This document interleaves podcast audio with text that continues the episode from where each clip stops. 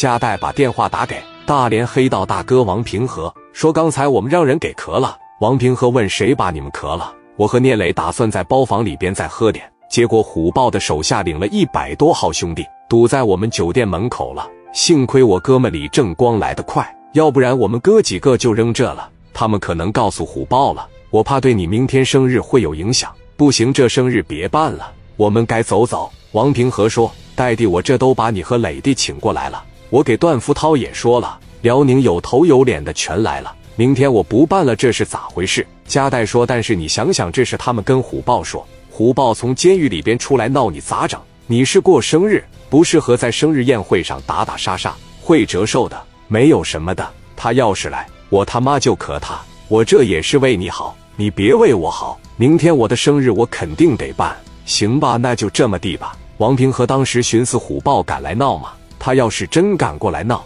这么多兄弟，我不得干他呀！这边电话打给虎豹，郑龙怎么样了？我也不知道这个聂磊怎么手里边这么些家伙事，而且还喊来了一帮东北的外援，速度来的太快了，拿着他妈小地瓜来的，咱也没辙，挨了一顿打。我考虑了兄弟们的人身安全，我没有拿捏住他们。豹哥，我给你打这个电话，看看接下来该怎么办呢？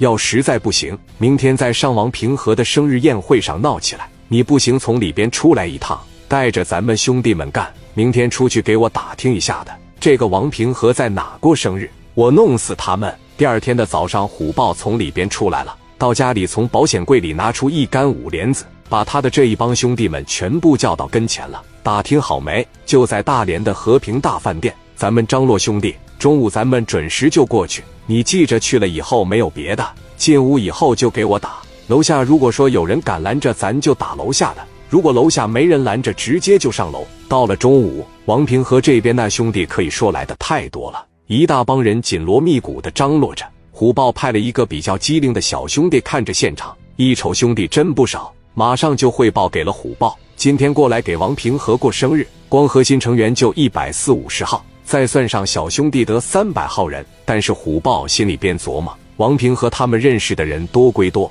但是要是知道是我虎豹上去打你。有几个人敢替你出头？虎豹对兄弟们说：“进门了以后，咱们就往左边包房主包房直接上去。”主持人这边上台了，欢迎从全国各地来的大哥们，有请王平和上台讲两句。平哥拿个麦克风上台，就开始发表讲话了。楼上基本上唱完了，跳完了，酒也喝差不多了，都在这聊天的时候，虎豹这边动手了。